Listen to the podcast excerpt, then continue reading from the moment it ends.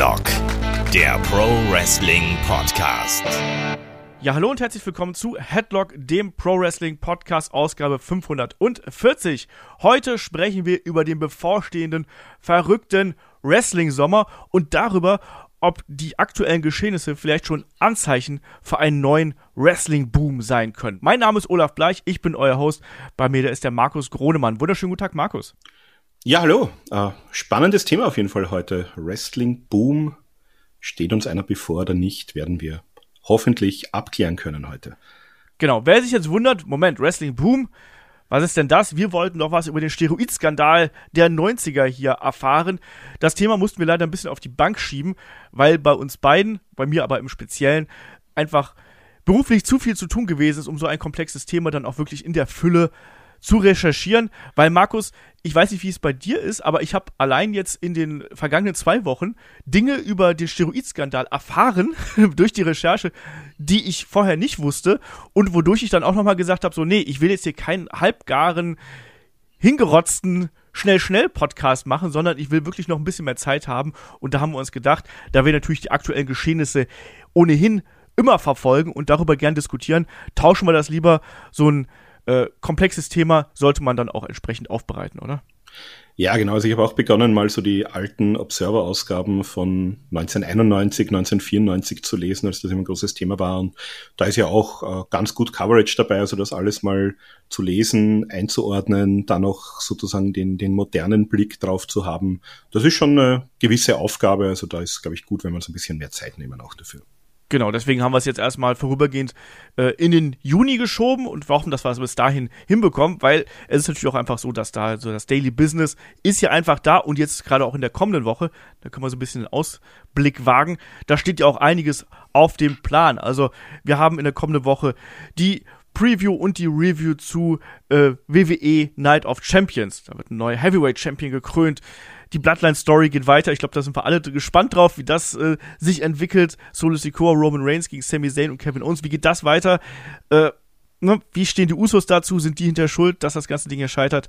Bin ich sehr gespannt drauf. Wir haben auf jeden Fall die Preview und die Review zu WWE ähm, Night of Champions. Wir haben natürlich auch die Preview und die Review zu ähm, AEW Double or Nothing. Die Review gibt's dann am äh, Montag quasi. Den Night of Champions gibt es als Wochenend-Podcast in der kommenden Woche und dann eben die Review direkt am Pfingstmontag im Idealfall. Und wir haben uns da auch ein bisschen aufgeteilt, um die Arbeit so ein bisschen zu splitten. NXT Battleground gibt's dann in der Woche drauf ebenfalls für Supporter zu hören und ganz aktuell haben wir da eben auch wieder ja jede Menge Kram. Wir haben äh, das Magazin bevorstehend, wir haben No Host Bart bevorstehend. Also ich glaube, wir haben in der kommenden Woche fast jeden Tag einen Podcast. Also da werdet ihr, wenn ihr Supporter seid seid und uns hier auch auf dem Free-Bereich folgt, auf jeden Fall ordentlich Bescheid werden. Ja, und an der Stelle gehen dann auch mal wieder ein paar Grüße raus. Äh, zuallererst an die äh, Bruderkombo Martin und Matze. Da war der Matze schon zuvor Supporter auf Steady und hat sich dann aber zu Weihnachten gedacht, Mensch, mein Bruder Martin, der ist ja auch ein großer Wrestling-Fan, ist auch ein treuer Headlock-Hörer. Da könnte man doch mal die Tag-Team-Mitgliedschaft ausprobieren. Und das hat er dann gemacht, hat ihm die Gastmitgliedschaft geschenkt, was ich super cool finde. Also, und jetzt können sie beide gemeinsam Headlock hören, haben hier beide das komplette Programm auf den Ohren. Diese, ja, Geschenkfunktion, die es da bei Steady gibt, echt ganz cool und eben auch die Tag-Team-Mitgliedschaft mit einem Gastzugang also einen zusätzlichen Gastzugang, die gibt's exklusiv bei Steady, genauso übrigens, dass man das auch bei Spotify richtig gut hören kann. Ansonsten natürlich noch äh, Grüße gehen raus an den Dennis und an den Kiffy, beide auf Patreon, beide mit Jahresmitgliedschaften. Vielen, vielen Dank dafür. Und dann noch an den Marvin und an Timo bei Steady, auch Jahresmitglieder. Vielen Dank dafür und nochmal großes, großes Dankeschön an alle, die uns unterstützen, die uns hören, die Bewertungen auf Spotify zum Beispiel dalassen, die Kommentare schreiben auf YouTube oder ein Like dalassen oder die jetzt aktuell ganz, ganz viel auf Instagram interagieren. Da tobt sich ja Kai gerade aus, der hat da riesig Spaß dran. Ihr habt es offensichtlich auch, das ist super. Gerne da vorbeischauen, instagram.com slash headlock.de oder die auch beim Tippspiel zum Beispiel dabei sind.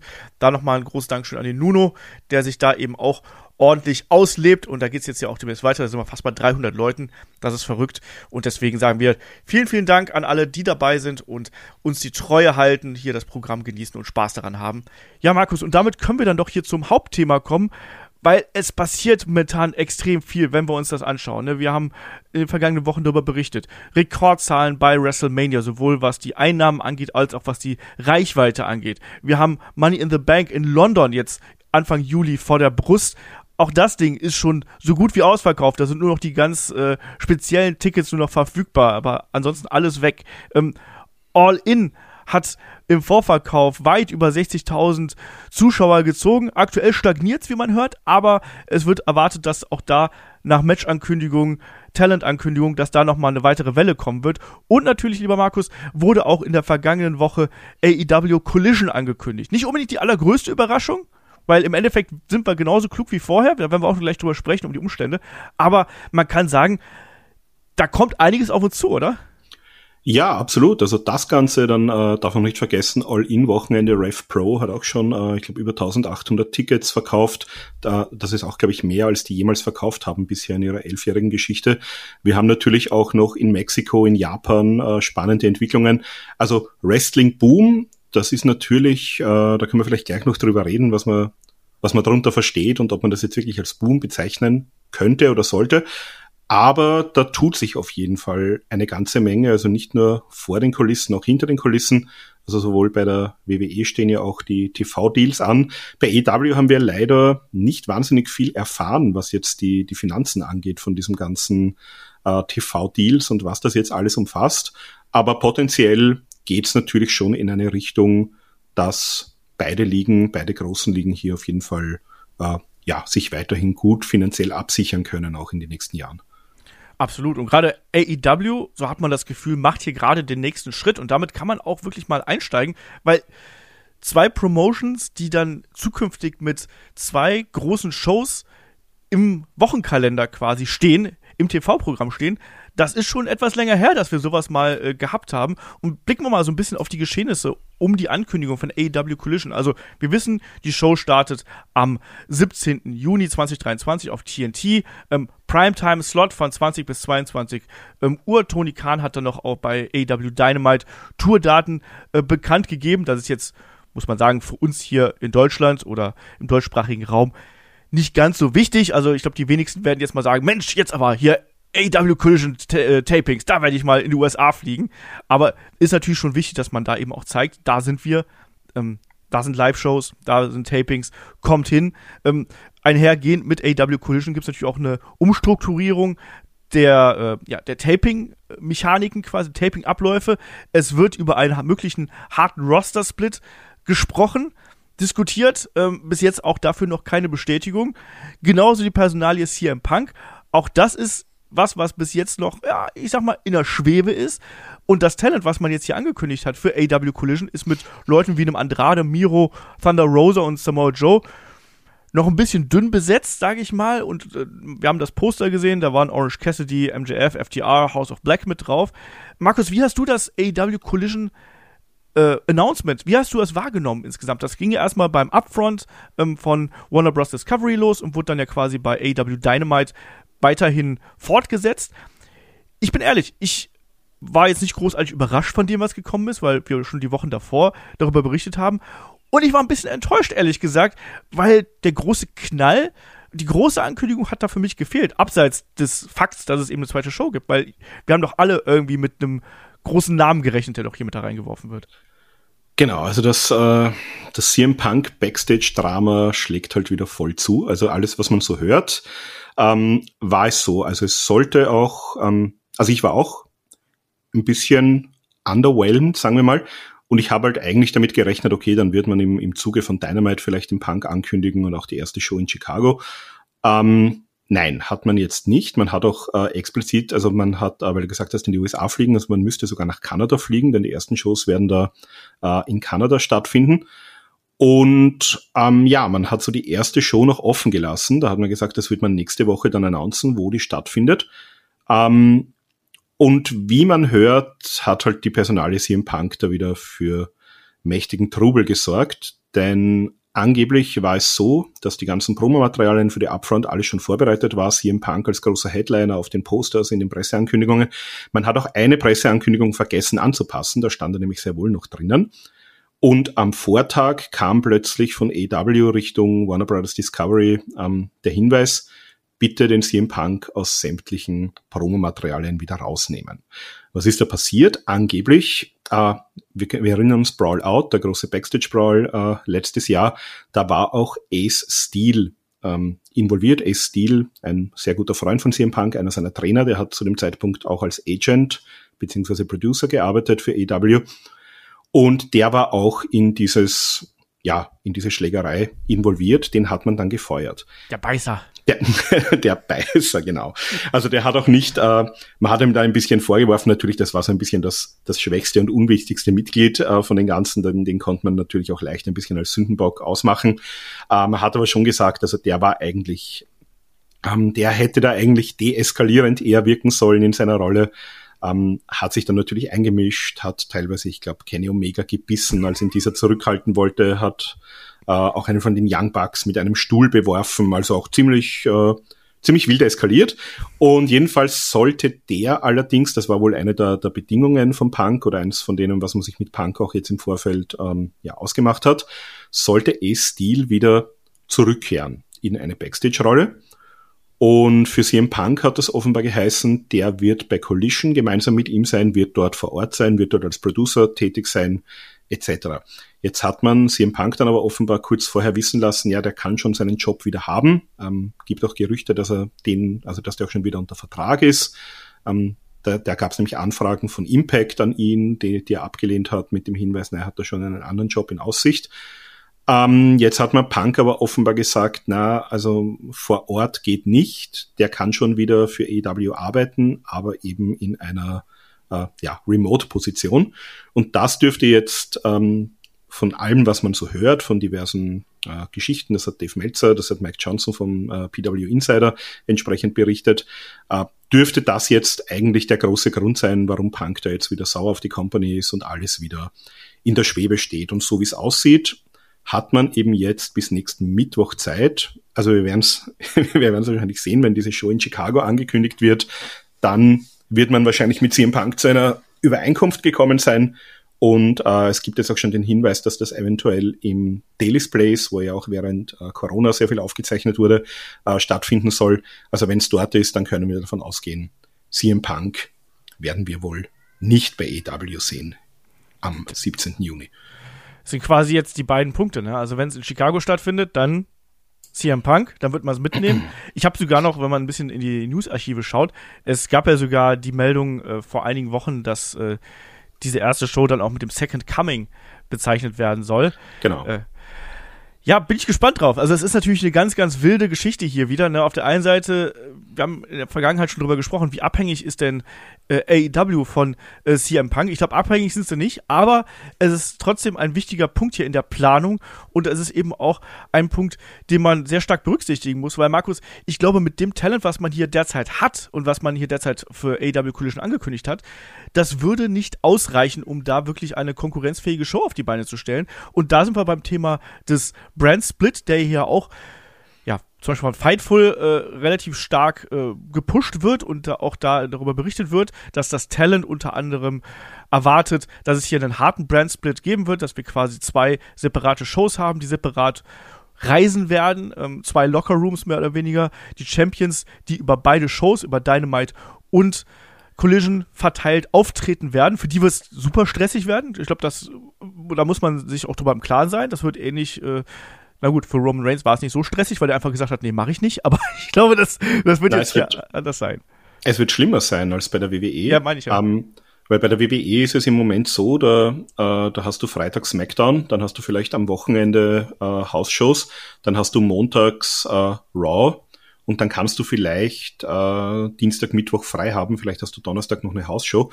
Ähm, bei EW, wenn du jetzt wirklich sozusagen das komplette Roster oder sehr viele Leute, die großen Leute für alle Shows buchen, ähm, dann hast du am Dienstag mehr oder weniger einen, einen Travel Day, wo du mal irgendwie dorthin kommen musst, äh, wo Dynamite gerade stattfindet.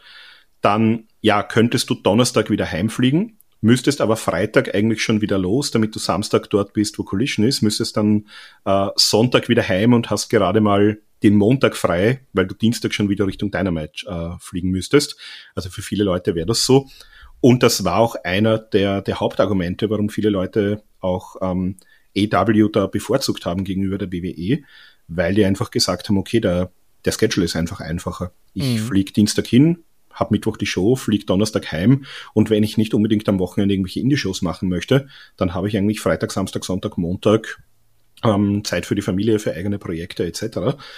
Ähm, ja, also von den Leuten, wenn man sich's mal ansieht, es ist auch so ein bisschen äh, sind das ein bisschen die Troublemaker oder die Leute, wo wir gehört haben, dass es auch Probleme gab in den letzten Monaten. Das ist Miro, der ja angeblich äh, ja keine Jobs machen will, nicht verlieren möchte. Das ist Andrade, der sowieso verletzt war, aber der auch zuletzt eine Schlägerei backstage mit äh, Sammy Guevara hatte. Das war Thunder Rosa, die ja auch ihre Probleme mit dem äh, mit den Damen im Lockerroom hatte. Samoa Joe nehme ich da mal aus, aber Samoa Joe hat es auch geheißen, soll sozusagen der erste Wunschgegner von CM Punk sein. Die hatten ja damals auch bei Ring of Honor eine große Fehde vor ja, mittlerweile fast 20 Jahren. Ähm, aber natürlich mit diesen Leuten, ähm, natürlich ähm, Powerhouse Hobbs ist noch genannt Stimmt, worden. Ja. Ähm, mit den Leuten alleine gewinnst du natürlich keinen Blumenstrauß. Ähm, ist so im, im Umfeld von Punk sieht es natürlich wieder ein bisschen anders aus. Äh, Andrade soll ja auch jemand gewesen sein, der sich Punk auch explizit gewünscht hat.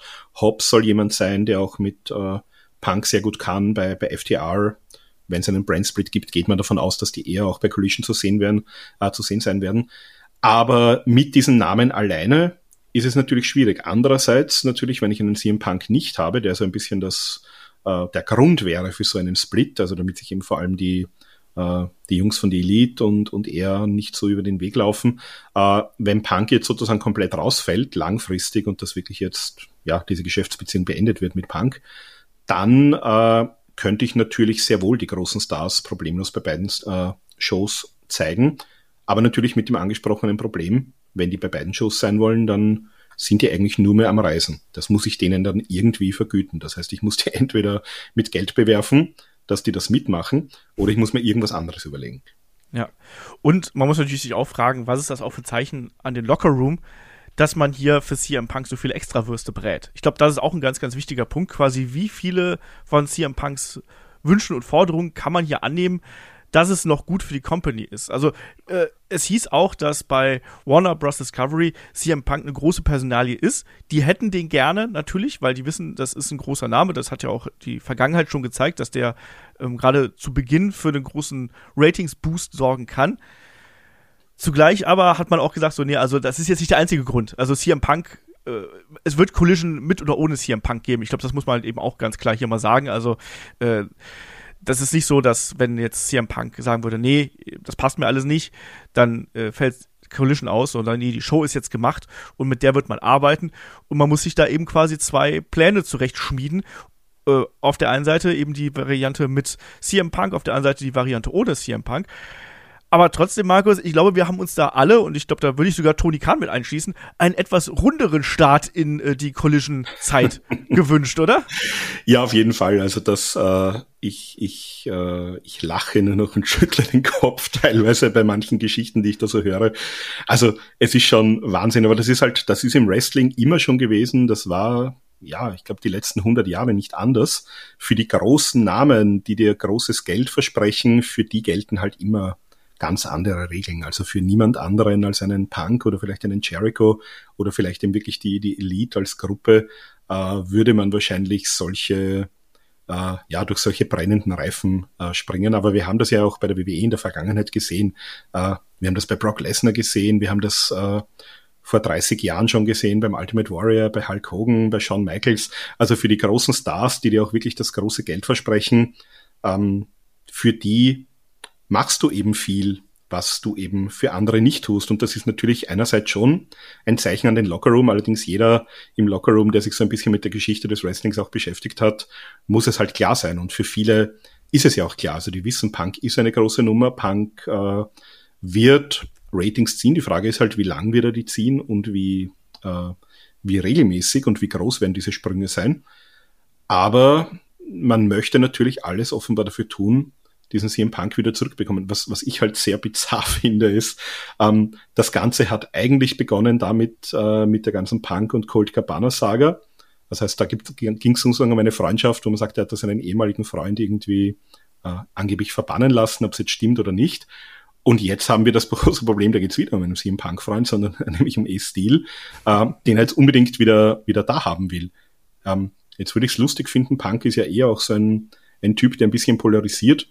Äh, dass äh, die Spitze der Ironie wäre, wenn man jetzt irgendwie den S-Stil zurückholt, in einem halben Jahr verkracht sich die irgendwie mit CM Punk und wird dann wieder gefeuert. Also auf das, auf das warte ich ja fast schon, auf irgendeine äh, bizarre Geschichte. Aber ja, also es wird auf jeden Fall sehr spannend sein und ich denke mal, am Mittwoch äh, werden wir wahrscheinlich mehr wissen, weil was klar ist, ich glaube, in Chicago brauchst du keine Show machen, wenn du weißt, dass CM Punk nicht kommt, ähm, weil die Leute werden das einfach die ganze Show hindurchschreien und die Leute werden davon ausgehen, dass der kommen wird.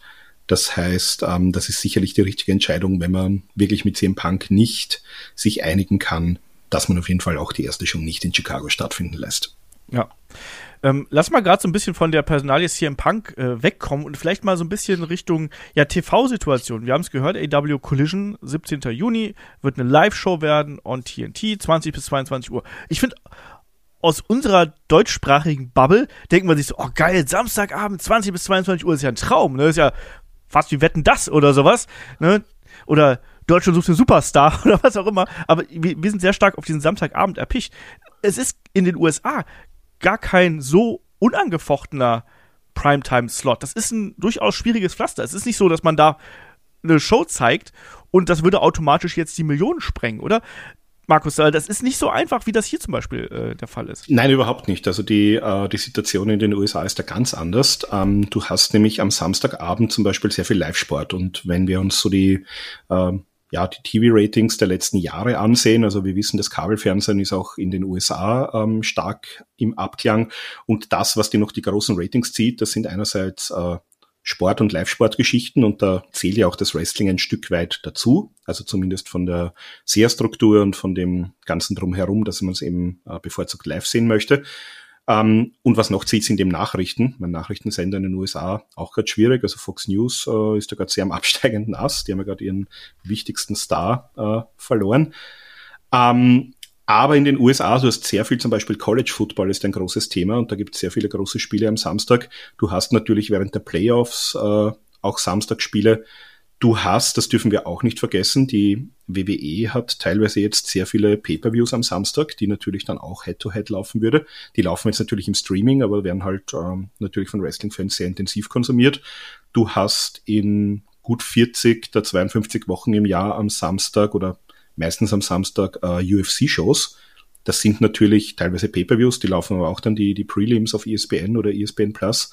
Das heißt, ähm, auch so ein bisschen in der, in der Zielgruppe Wrestling MMA hast du sehr viel Konkurrenz. Ähm, natürlich sind die Leute am Samstag auch eher, das kennt wahrscheinlich jeder, eher am Samstag unterwegs, äh, vor allem im Sommer, wenn es draußen schön ist, als jetzt äh, mittwochs.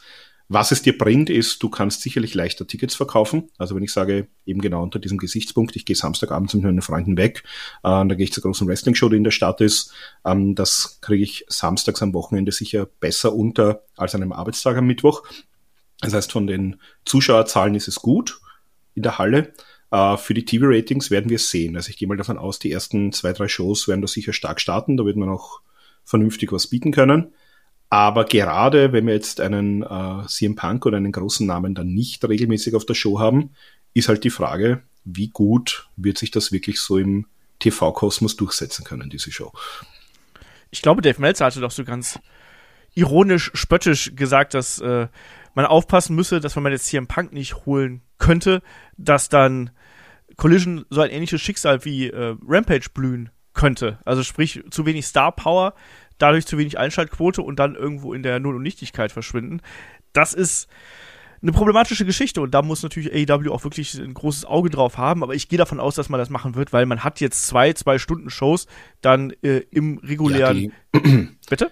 Ah, Entschuldigung, ja, die, die müssen natürlich auch äh, abliefern. Also bei Rampage war immer so ein bisschen das Argument, okay, Dynamite ist die, die Hauptshow, hat man zwar am Anfang auch anders formuliert, aber es war immer klar, Dynamite ist sozusagen die Show, die muss die guten Ratings liefern, die, das muss die Show im, im, in der Woche sein, die konsumiert wird. Äh, da hat man auch sehr viel bei Rampage geopfert. Jetzt hat man eben diese zwei A-Shows, die auch wirklich A-Shows sind, die im, im Haupt, äh, zur Hauptsendezeit laufen, die zwei Stunden laufen. Das heißt, ähm, da muss ich das, da muss ich vielleicht wirklich auch bei Dynamite dann Storylines machen, die sich bei Collision fortsetzen und umgekehrt. Ähm, wird mit einem gesplitteten Roster natürlich schwieriger werden, aber ähm, man muss das ein bisschen so machen, wie das die WWE auch, oder WWF damals noch zu Beginn mit Round SmackDown gemacht hat. Also ich muss eigentlich die großen Stars bei beiden Shows haben und ich muss das halt irgendwie hinkriegen. Und wenn das mit den Travel Days das große Problem wird, na, dann wird man langfristig dazu übergehen müssen, dass man vielleicht sagt, äh, man wird halt äh, Collision vielleicht schon am Donnerstag aufzeichnen müssen, dann ist das halt nicht live am Samstag, ähm, damit ich eben wirklich alle großen Stars auf beide Shows verteilen kann. Also ich, ich sehe da keine große Alternative. Ähm, sonst mit dem aktuellen Roster ohne CM Punk, so wie man es jetzt angekündigt hat, äh, wird das Ding, glaube ich, untergehen. Ja, man kann auch Goldberg noch holen, hallo? Der hat auch noch das, Zeit. Das, naja, das, das war, das habe ich mir tatsächlich auch schon überlegt. Das ist natürlich eine äh, Frage. Wir wissen ja immer noch nicht genau, wie viel Geld es dafür gibt. Das war ja auch sein Ding. Also da hat es auch geheißen, es wird ein, ein genereller neuer TV-Deal vielleicht ähm, veröffentlicht. Es wird vielleicht eine Streaming-Komponente geben. Das haben wir jetzt so alles nicht gehört. Also die Ankündigung ja. bei den Upfronts war tatsächlich nur zwei Stunden Collision. Ähm, WBD hat ein Optionsjahr, also die könnten Dynamite ähm, noch um ein Jahr verlängern. Da wird es auch mehr Geld dafür geben. Allerdings, ähm, ja, so wie wir es jetzt im Vorfeld gehört haben von äh, fünf Jahres Deal mit einer Milliarde oder sowas, ähm, da hat man nichts angekündigt. Man hat auch in Richtung, ähm, jetzt ist ja vor kurzem erst gestartet, der neue Streaming-Dienst, der sich aus äh, HBO Max und Discovery Plus zusammensetzt in den USA, äh, nur unter dem Namen Max. Also auch da haben wir noch nichts gehört. Wir haben nichts gehört von äh, Pay-Per-Views in Zukunft auf Max. Wir haben auch noch nichts gehört von All-In vielleicht auf Max. Ähm, das war das, was mich fast ein bisschen mehr enttäuscht hat, als dass man den, den CM Punk da nicht genannt hat, war, dass wir eigentlich äh, um das Ganze drumherum über die rechte Situation da eigentlich noch gar nichts gehört haben, außer es wird Collision geben. Ja, so ist es. Ähm, also, es gibt natürlich dann die Gerüchte, die hast du jetzt gerade schon so ein bisschen äh, aufgedröselt, aber offizielle Bestätigung dafür gibt es eben noch nicht es kann alles natürlich ein Zeichen dafür sein, dass man sich das ein bisschen aufhebt. Es kann auch ein Zeichen dafür sein, dass das noch ein bisschen in der Schwebe ist. Muss man eben abwarten. Ähm, Markus, inwiefern ist denn äh, der Erfolg oder der Misserfolg von AEW Collision ja, Gradmesser für eine mögliche zweite Welle von AEW. Wir haben gesagt, jetzt gerade nach Brawlout, Interesse ist gesunken über den Winter hinweg. Man hat sich wieder ein bisschen gefangen, aber man ist längst nicht mehr mit AEW auf dem Hype-Level, wie man das noch, ich sag mal, vor zwei Jahren gewesen ist. Das sehen wir unter anderem auch zum Beispiel jetzt an den Zuschauerzahlen für AEW Double or Nothing.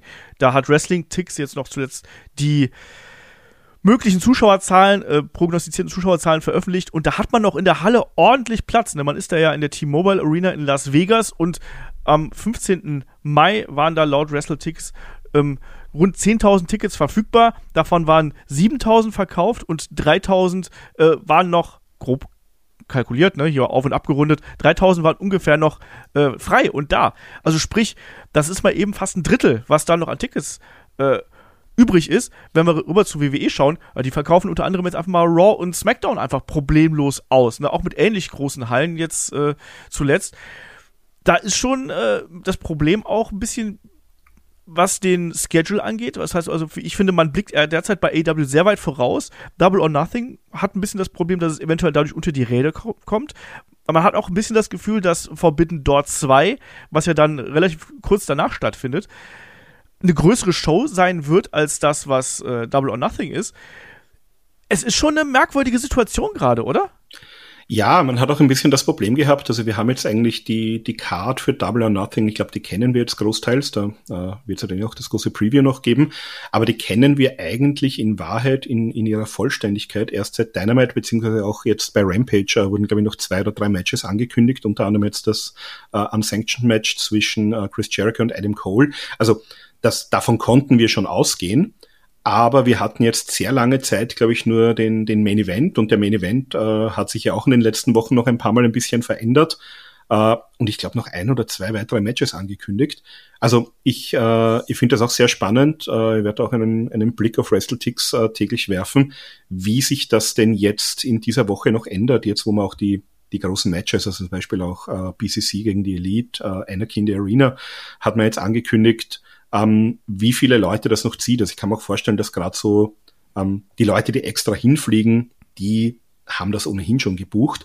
Ich kann mir vorstellen, dass vielleicht die Leute, die jetzt so in der unmittelbaren Umgebung äh, in Las Vegas direkt buchen, dass da vielleicht einige sagen, okay, die Card ist jetzt wirklich gut, ähm, dann, dann hole ich mir jetzt noch mein Ticket diese Woche. Aber ich, ähm, das haben auch in der Vergangenheit bei EW öfter mal gesagt. Es ist immer schwierig, wenn ich meine Card erst wirklich so eine Woche vorher ankündige. Also so optimal sind sicher so zwei, drei Wochen im Vorfeld, dass ich da auch noch ein bisschen den, den Hype mitnehmen kann.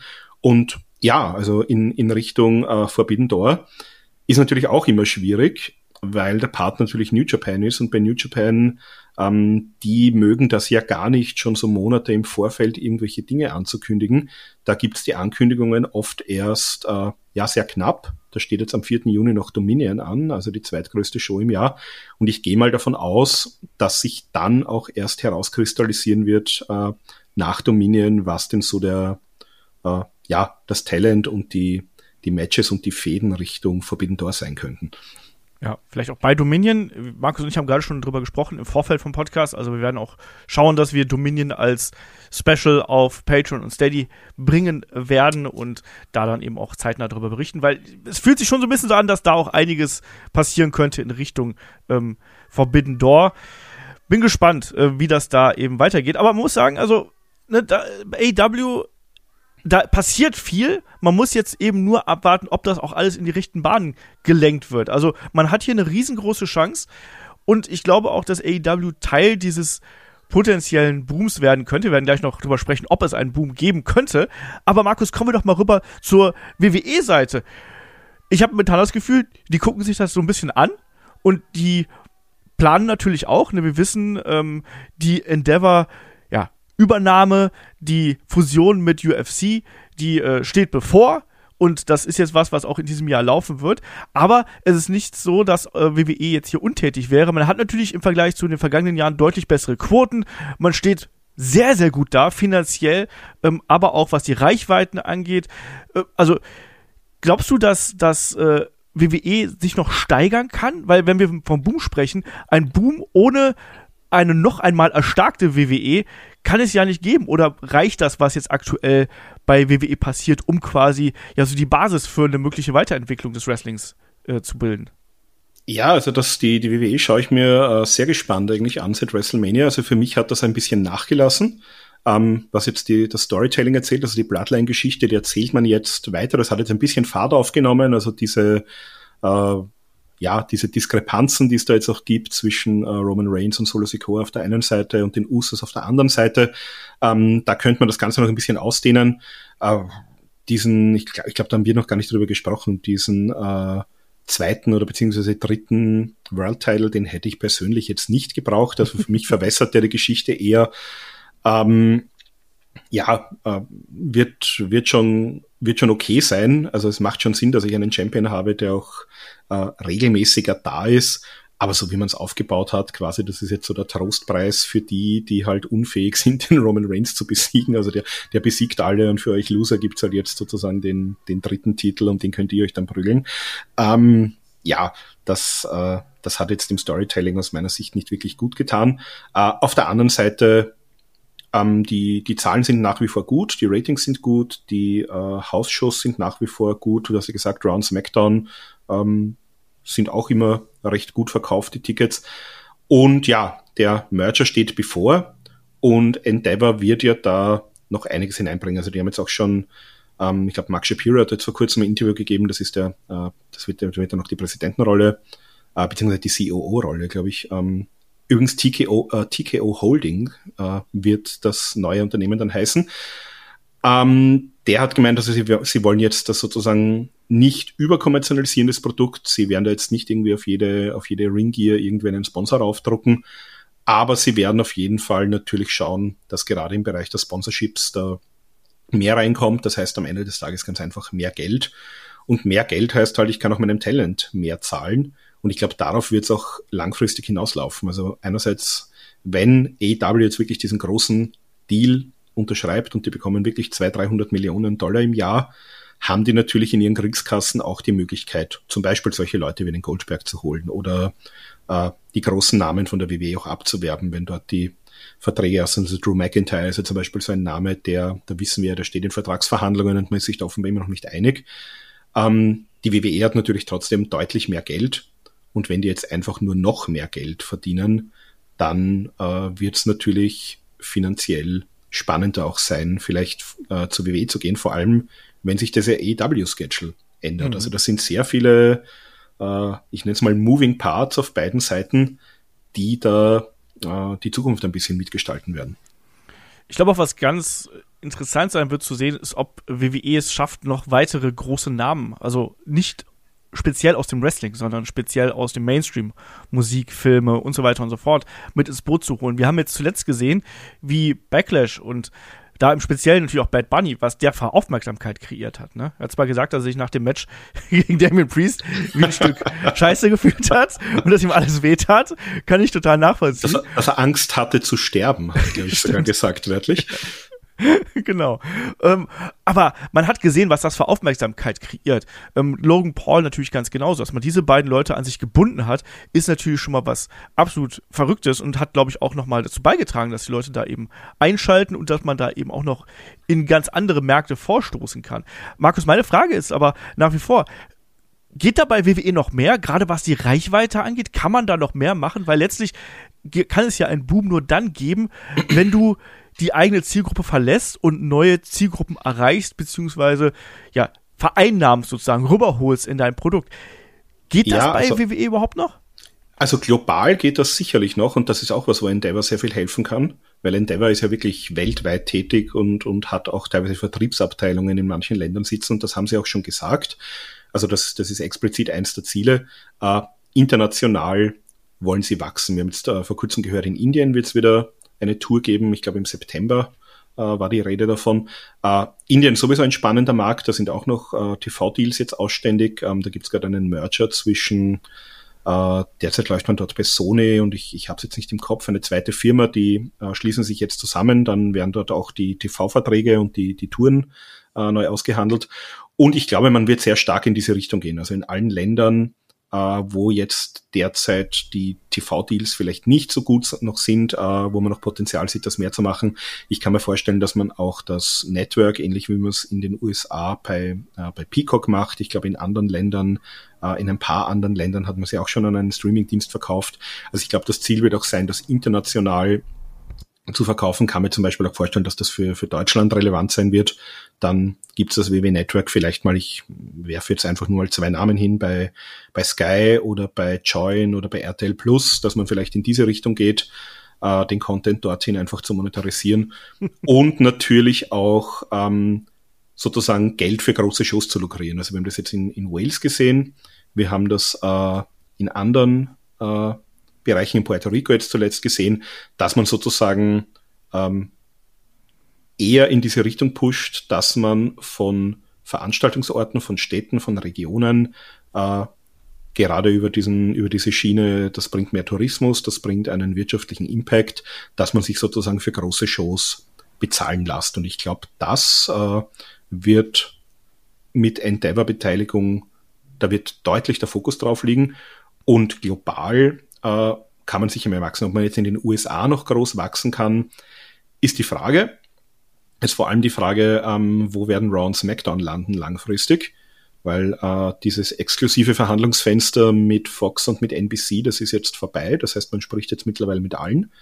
Und dann ist halt die Frage, wird man da vielleicht mehr Richtung Streaming setzen? Wird man vielleicht auch Raw ähm, in Zukunft auf einem Network und nicht mehr im Kabel sehen? Ähm, das kann auch noch mal ein bisschen Reichweite bringen. Aber ich sag mal, die, die WWE ist halt ein so stark eingeführter Name. Ähm, das kann halt wirklich, glaube ich, nur noch mehr bringen, wenn man so den, ja, den nächsten großen Superstar irgendwie äh, in die breite Masse, in den Mainstream hineinpusht. Natürlich Beteiligung von, von großen Namen wie Bad Bunny, das hilft immer. Da kriege ich auch Zielgruppen, die vielleicht mit dem Wrestling weniger zu tun haben. Die Frage ist halt, bleiben mir die? Also schauen sich die jetzt vielleicht nur mal äh, haben sich jetzt mal irgendwie mehr Latinos äh, Peacock abonniert, haben sich jetzt mal die Puerto Rico Show mit Bad Bunny angeschaut und kündigen das Abo in einem Monat wieder. Ähm, das wissen wir natürlich nicht. Ähm, das sind natürlich so Geschichten mit großen Namen, mit mehr Reichweite äh, und irgendwie mit, mit einem großen Engel oder einem großen Namen, der wirklich den, in die Mainstream-News kommt, äh, sehe ich für die USA vielleicht noch Potenzial. Ansonsten sehe ich das eher so im, im Rest der Welt. Genau, da wird ja auch mal wieder mal der Name The Rock gemunkelt, natürlich gerade im Hinblick auf äh, die kommende WrestleMania. Mal sehen, ob der irgendwie Zeit in seinem Terminkalender findet, dass er sich darauf vorbereiten kann. Ich persönlich glaube da inzwischen fast nicht mehr dran. Ich glaube, dass man da weiterhin so diesen Red Herring auslegt, quasi für die Wrestling-Medien und ähm, dann eben auch für die Mainstream-Medien. Aber ich bin mir nicht sicher, ob das noch äh, klappen wird bei dem, was der gute Dwayne Johnson da gerade an Projekten am Start hat. Ansonsten, du hast gerade äh, den Punkt hier weltweite Expansion angesprochen. Wir haben natürlich auch noch äh, NXT Europe, Europe hier vor der Brust, das dürfen wir auch nicht vergessen. Auch da ist einfach ein riesengroßes Fragezeichen. Da haben wir jetzt schon seit Monaten quasi nichts mehr von gehört. Das heißt, da soll es auch bis Ende des Jahres noch Neuigkeiten geben. Das könnte natürlich auch noch eine Chance sein, da was zu machen. Ob das aber was wird oder ob das ähnlich im Sande verlaufen wird, wie es zum Beispiel NXT UK der Fall gewesen ist, das muss man abwarten, oder? Also NXT Europe auf jeden Fall momentan noch so ein Buch mit Siegen Siegeln, weil wir nicht wissen, was wird das überhaupt? Ne? Wird da getourt? Ähm, wird das einen festen Standort haben? Wird das eine Trainingsschule werden? Und so weiter und so fort. Was gibt's da alles? Ähm, da können wir momentan nur spekulieren und wahrscheinlich trifft er nur die Hälfte von dem zu, was wir dann hier spekulieren. Deswegen umso schwerer einzuschätzen, oder? Ja, also NXT Europe, wie du sagst, ähm, wir können im Moment nur spekulieren. Was wir halt wissen, NXT UK hat halt nicht so gezündet, wie man sich äh, erhofft hat. Also einerseits hat man eben nicht den gewünschten TV-Deal damals an Land gezogen, sondern es war halt wirklich eine reine Streaming-Show am WWE Network. Und ähm, das hat natürlich auch innerhalb von Großbritannien dann nicht mehr so gut gezogen. Also man hat auch äh, vor Corona war es schon schwierig, teilweise die Tapings voll zu bekommen. Ähm, NXT Europe hätte natürlich die Chance, wenn man wirklich auf Tour geht damit, dass ich natürlich in, ich sag mal, stärkere Märkte gehen kann. Also wenn ich vielleicht nur noch zweimal im Jahr in UK bin, dann ziehe ich dort vielleicht auch noch das Publikum. Ähm, wenn ich dann zwischendurch, ich nehme jetzt mal die, die stärkeren europäischen Märkte Also Deutschland ist da natürlich äh, ganz sicher ganz vorne dabei. Äh, Frankreich haben wir eine starke Wrestling-Szene. Wir haben auch in Ungarn eine starke Wrestling-Szene mittlerweile. Ist halt die Frage, wie viel man dort wirklich an Publikum ziehen kann und zu welchen Ticketpreisen. Also die normalen WWE-Hausshows in, in Ungarn waren, glaube ich, überschaubar. Äh, Hat es dann auch schon längere keine mehr gegeben. Ähm, ich kann mir das irgendwo mal in Skandinavien vorstellen, ich kann mir das in Italien, in Spanien vorstellen. Also man könnte da schon, wenn man sagt, man möchte alle sechs Wochen, so wie es bei äh, NXT UK war, ähm, das sind dann so, äh, weiß nicht, ähm, acht, neun Tapings im Jahr, äh, vielleicht noch zwei, drei Pay-per-Views, so wie es eben, oder äh, PLEs, wie es eben bei NXT UK war, äh, wenn ich das über ganz Europa aufteile und ähm, mir dort auch noch lokale Stars dazu nehme, bei NXT UK muss man sagen, war schon sehr äh, talentlastig, was England angeht, natürlich auch Deutschland, natürlich auch äh, Spanien, E-Kit, aber das waren so die, die Ausnahmen eher. Äh, kann ich mir schon vorstellen, dass wenn man jetzt gerade schaut, was allein bei der WXW aus, aus äh, Ungarn, aus Frankreich hier am Start ist, äh, könnte ich mir schon vorstellen, dass man da ein bisschen mehr lokales Publikum ziehen kann. Und wenn man das entsprechend aufbaut, wenn man das vielleicht noch garniert mit ein paar großen Namen aus dem Main Roster. Also ich möchte nicht ausschließen, dass wir vielleicht auch mal für einzelne Shows zumindest nur äh, ein Imperium, einen Seamus, ähm, einen A-Kid, äh, einen Charlie Dempsey dort auch wieder sehen, äh, dann könnte das schon entsprechend funktionieren. Aber wie gesagt, das ist alles äh, Spekulation, äh, Spekulation im Moment.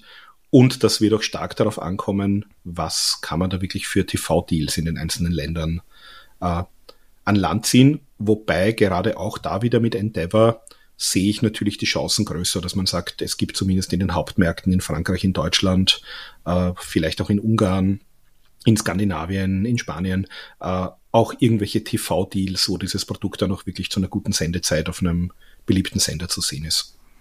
Ein Punkt, der natürlich auch ganz wichtig ist, ist, wie viel Geld investiert man dann in Marketing und Werbemaßnahmen? Ne? Das ist auch noch so ein Punkt. Ne? Auf der einen Seite musst du natürlich Geld ausgeben, damit auch Geld reinkommt, weil wenn die Leute nicht wissen, dass Wrestling WWE irgendwo stattfindet, dann kommen sie auch nicht hin. Dann gibt's auch keine äh, Einnahmen genau. durch Ticketverkäufe, dann gibt's keine Einnahmen durch äh, ja durch TV-Deals, weil auch da, was, was will ein TV-Sender machen, der muss natürlich auch irgendwie schauen, dass er da seine, seine Quote zieht und dass er da eben seine Investition gerechtfertigt wird. Das ist auch noch so ein Punkt. Ne? Wie viel ist man da bereit, in ein bis dato Medium profitablen Markt äh, zu investieren. Wir haben jetzt gesehen, und ich glaube, das ist was sehr Positives, wir haben gesehen, dass gerade große Shows, Cardiff ist die, der eine Punkt, Clash at the Castle, dann eben jetzt Money in the Bank oder auch eben ähm, AEW All In. Man sieht schon, okay, so Special Events in Europa, in England im Speziellen, äh, funktionieren. Ich glaube, das ist schon mal was Wichtiges für den Standort Europa. Ob man dann in andere Länder geht, ob man es ähnlich machen kann, wie zum Beispiel mit äh, Backlash in Puerto Rico, wo ja auch quasi Puerto Rico selbst äh, die Show gekauft hat. Ich halte das für relativ unwahrscheinlich. Also, ich, kannst du dir vorstellen, dass jetzt zum Beispiel, ich weiß nicht, Berlin sagt, so, wir holen jetzt mal die WWE hier äh, nach, nach Berlin oder München sagt, komm, wir holen die jetzt hier in, unser, in unsere Arena? Ich habe keine Ahnung, ich weiß nicht, wie diese Tourismus äh, Boards in Deutschland äh, funktionieren, ob das für die ein Thema ist. Ich meine, Puerto Rico, ähm, da war es natürlich auch ein Werbeeffekt. Da war es vor allem, äh, wir wollen jetzt Leute, die das als möglich, also gerade in den USA natürlich, äh, Puerto Rico ist ja nicht weit weg, ähm, wo man zum Beispiel sagt, okay, die sollen das ein bisschen sehen, die sollen sagen, okay, hier ist es cool, hier ist es schön, ähm, hier möchte ich vielleicht auch Urlaub machen. Ob ich jetzt zumindest so innereuropäisch sage, okay, ähm, äh, mach doch Urlaub in Berlin. Also ich war schon in Berlin, es ist eine schöne Stadt. Äh, ich würde wahrscheinlich nicht meinen ein- oder zweiwöchigen Urlaub äh, in Berlin buchen. Ähm, das weiß ich eben nicht. Also in, in bestimmten, es, es kommt halt darauf an, was möchte ich damit erreichen, was erwarte ich mir? Erwarte ich mir jetzt einen großen wirtschaftlichen Impact? Erwarte ich mir, dass irgendwie äh, ja, mehr Leute als Touristen kommen, äh, wenn man das den jeweiligen Städten gut verkaufen kann? Glaube ich, ist alles möglich. Also ich, ähm, ich finde auch Wien ist eine schöne Stadt. Ich weiß jetzt nicht, ob die Stadt Wien irgendwie Millionenbeträge dafür bezahlen würde, um eine, eine Wrestling-Show in die Stadt zu holen. Ähm, ich möchte das alles nicht ausschließen. Das ist halt auch die Frage. Also ich, äh, ein, ein, dass man jetzt für ein NXT Europe äh, extra Geld bezahlt, glaube ich nicht. Also wenn, dann muss das schon sozusagen das, das Hauptprodukt sein. Ähm, ja, ich weiß jetzt auch nicht, wie viele Leute ähm, jetzt nach Wales fliegen, weil die Aufnahmen bei der Show so schön waren.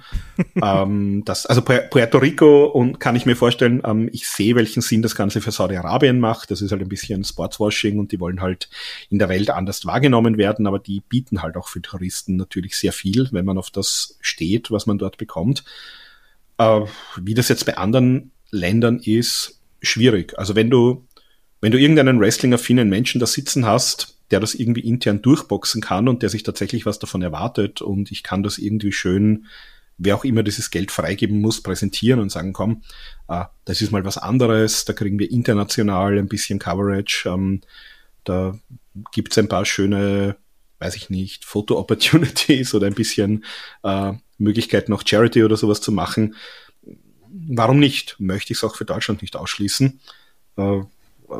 Wie realistisch es ist, kann ich wirklich nicht einschätzen im Moment. Ja, wir sind ja hier beim Thema Boom und die Frage ist jetzt, Gibt es einen Boom oder ist auch die Gefahr da, dass es vielleicht Übersättigung geben kann? Also wenn wir jetzt äh, nicht nur nach Europa schauen, ich meine, wir haben ja hier zum Beispiel in Deutschland und äh, deutschsprachigen Raum haben wir unsere Fernsehdeals quasi, sind damit mehr oder minder glücklich, aber hängen da momentan erstmal eben dran. Aber wenn wir jetzt in den USA sehen, wir haben quasi an ja, vier beziehungsweise sogar fünf Abenden in der Woche, wenn noch Rampage noch mit dabei nimmst, noch, du kannst quasi jeden Tag Wrestling schauen.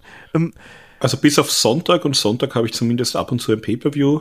Ab dem genau. Zeitpunkt, wo Collision da ist, wenn ich jetzt noch Impact, äh, wird donnerstags ausgestrahlt, äh, beziehungsweise auch New Japan. Also ich kann tatsächlich dann Montag bis Samstag jeden Tag äh, im ja, Hauptabendprogramm oder kurz danach, also zwischen, zumindest zwischen 8 Uhr und Mitternacht, äh, kann ich täglich Wrestling im Fernsehen konsumieren in den USA. Genau. Sind denn das nicht schon die Anzeichen für einen möglichen Boom oder glaubst du, das ist eher so, ja, das ist dann einfach da, es ist eben in den USA eine feste Komponente, aber einen Boom wird das nicht und besteht da Gefahr für eine Übersättigung, weil auch das sehe ich wiederum ehrlich gesagt als, als großes Problem, dass viele dann vielleicht auch gar nicht mehr sagen, so, ich kann mir gar nicht mal alles anschauen, weil mir fehlt einfach die Zeit dafür. Das ist ja auch bei Wrestling-Fans ein ganz wichtiger Faktor. Ja, also ich glaube, anschauen äh, braucht man sich ja nur die, die Quoten und die Zahl, Zuseherzahlen anschauen. Also alles ansehen tun sich die Leute ohnehin nicht. Also die Leute schauen Raw, die schauen SmackDown, die schauen Dynamite, äh, wenn überhaupt. Und alles andere, ja, also NXT wird natürlich geschaut, wobei bei NXT ist wieder die, äh, gerade der Altersschnitt schon relativ hoch, wobei das jetzt auch ein bisschen gesenkt hat in letzter Zeit. Äh, Rampage sehen wir ja regelmäßig, vor allem Rampage wird halt sehr viel auch verschoben, äh, gerade jetzt während der, der NBA-Playoffs. Ähm, also Rampage wird kaum geschaut.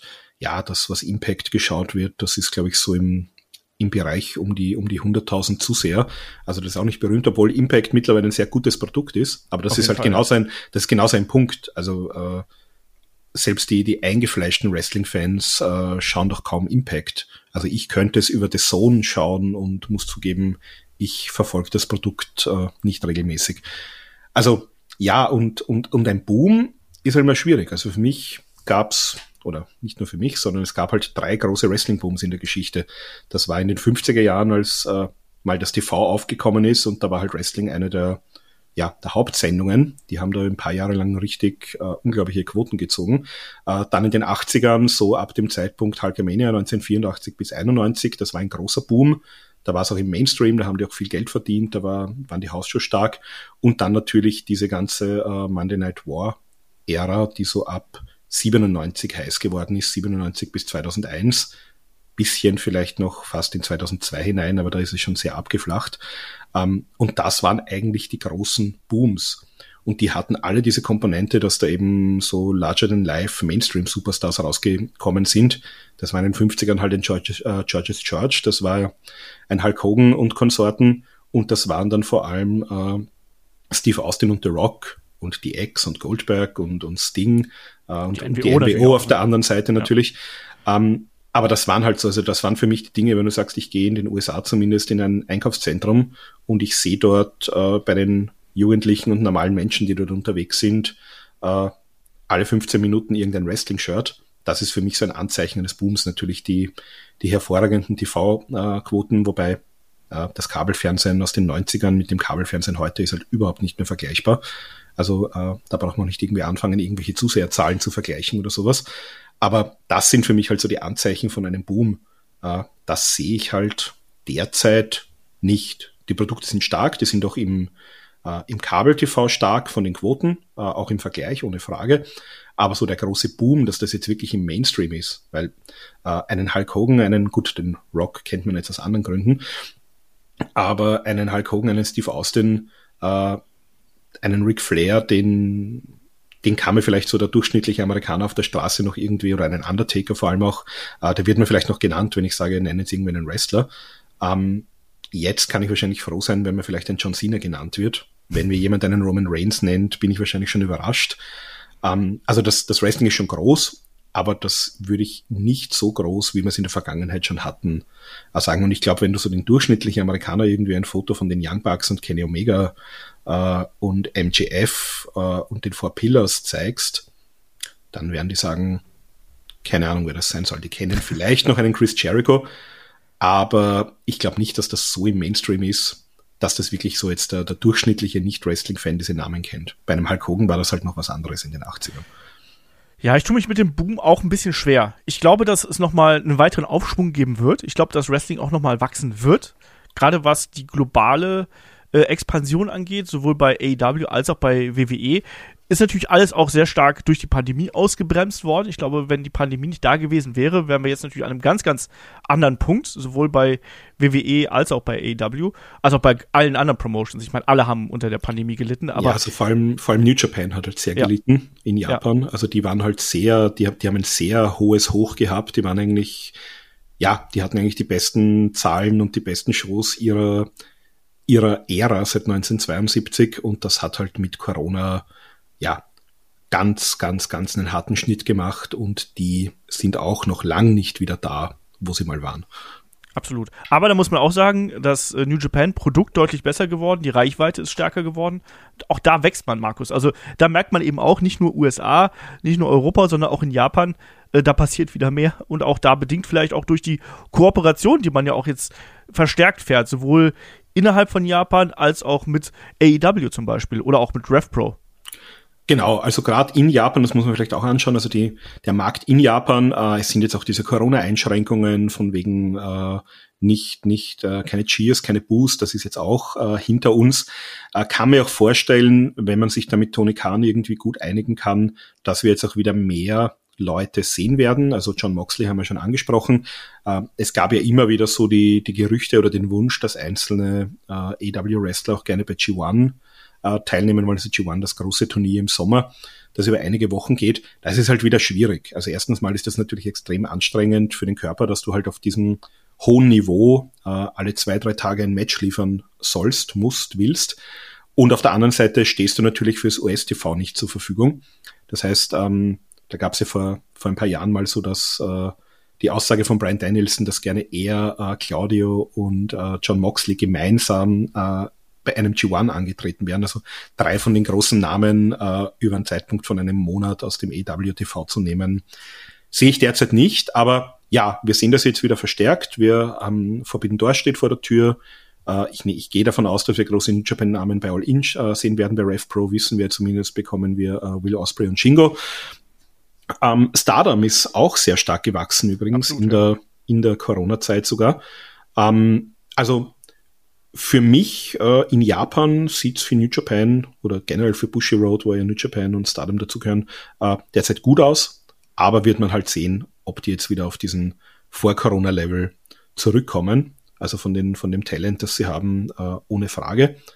Aber auch vom, vom Booking her, von den Stories her und von den großen Geschichten her muss man schauen. Ähm, aber auch das, also eher nicht global, aber innerhalb von Japan und natürlich auch sozusagen in den USA, wo man jetzt auch wieder übrigens am Wochenende ja auch eine Show äh, von New Japan am Sonntag, wenn das ausgestaltet wird eigentlich, äh, gibt es ein Pay-Per-View aus den USA. Also auch die, die USA-Expansion wollte man ja mehr angehen. Das hat man ja auch äh, bisschen gekappt durch Corona oder eigentlich komplett gekappt. Das heißt, ähm, wird auch spannend sein, wie sich die dann in den USA vor allem jetzt äh, mit äh, EW vielleicht als Partner stärker durchsetzen können. Ja, also ich sehe das ganz ähnlich. Ne? Also da, da, lügen ja auch die Zahlen nicht. Ne? Und man merkt auch, dass das Interesse an New Japan steigt. Das merken wir übrigens auch bei euch. Also die New Japan-Berichterstattung, egal ob jetzt im Magazin zum Beispiel, auf Patreon Steady oder auch die ähm, Podcasts. Wir haben, wir haben schon mehr, mehr Leute äh, wieder dabei, die jetzt auch gesagt haben, ja, okay, bei, während der Pandemie hat mich äh, New Japan auch stark verloren, was ich auch total verstehen kann. Also mir haben die Shows da auch wenig äh, Spaß gemacht. Aber ähm, jetzt inzwischen springt da wieder mehr auf. Ich finde, man merkt am Produkt New Japan eben auch, dass sich da was tut. Auch, dass da neue Stars aufgebaut werden sollen. Ganz vorne weg natürlich mit Sanada, dass man jetzt mit dem versucht, ja, einen neuen Star zu kreieren, mit dem, mit dem Gürtel vorne weg. Finde ich eine spannende Entwicklung. Also deswegen New Japan auch bei mir wieder stärker auf dem Radar und auch wieder stärker konsumiert, als das äh, gerade während der Pandemiephase der Fall gewesen ist. Ähm, aber man merkt es eben, äh, es ist der Begriff Boom ist so extrem hart und ich glaube, genau das, was du gesagt hast, ist ähm, der große Faktor daran. Ein Boom bedeutet immer, dass irgendetwas überall sein muss. Ne? Und das hatten wir einige Male. Ähm, ich habe aber bis jetzt hier noch nie im Supermarkt oder wie du gesagt hast, irgendwo auf der Straße, im Zug, was auch immer, jemanden mit einem Bloodline-Shirt rumrennen sehen. Oder Nein. mit einem Sami Zayn-Shirt. Oder mit einem, ich weiß es nicht, mit, mit, mit einem Elite-Shirt zum Beispiel. Nein, also und ich glaube, ich kann das äh, so im, in Wien und Umgebung, äh, ich glaube in den letzten zehn Jahren außerhalb von Wrestling-Shows äh, habe ich, glaube ich, genau zweimal Leute mit einem Wrestling-Shirt privat irgendwo rumlaufen sehen. ja. Und ich glaube, das ist eben auch das, was, was da noch fehlt. Ähm, in den USA hast du natürlich eine deutlich größere Verbreitung da. Das Wrestling natürlich auch ein ganz anderer Stellenwert, ähm, was, was das angeht.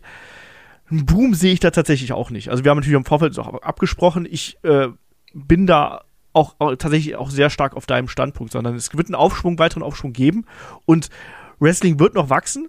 Und wenn Collision durchstartet, gerade in den USA, ähm, ist das natürlich eine große Chance, dass wir wieder zwei große Promotions haben. Ähm, da profitiert das gesamte Wrestling weltweit mit, weil Ne, wer Wrestling hier schaut, der scha ist auch offener dafür, Wrestling mal woanders zu schauen. Das heißt, da kommen auch andere Promotions, egal ob es jetzt hier in Europa der Fall ist oder in Japan oder eben auch in Mexiko. Da kannst du vielleicht gleich noch was dazu sagen.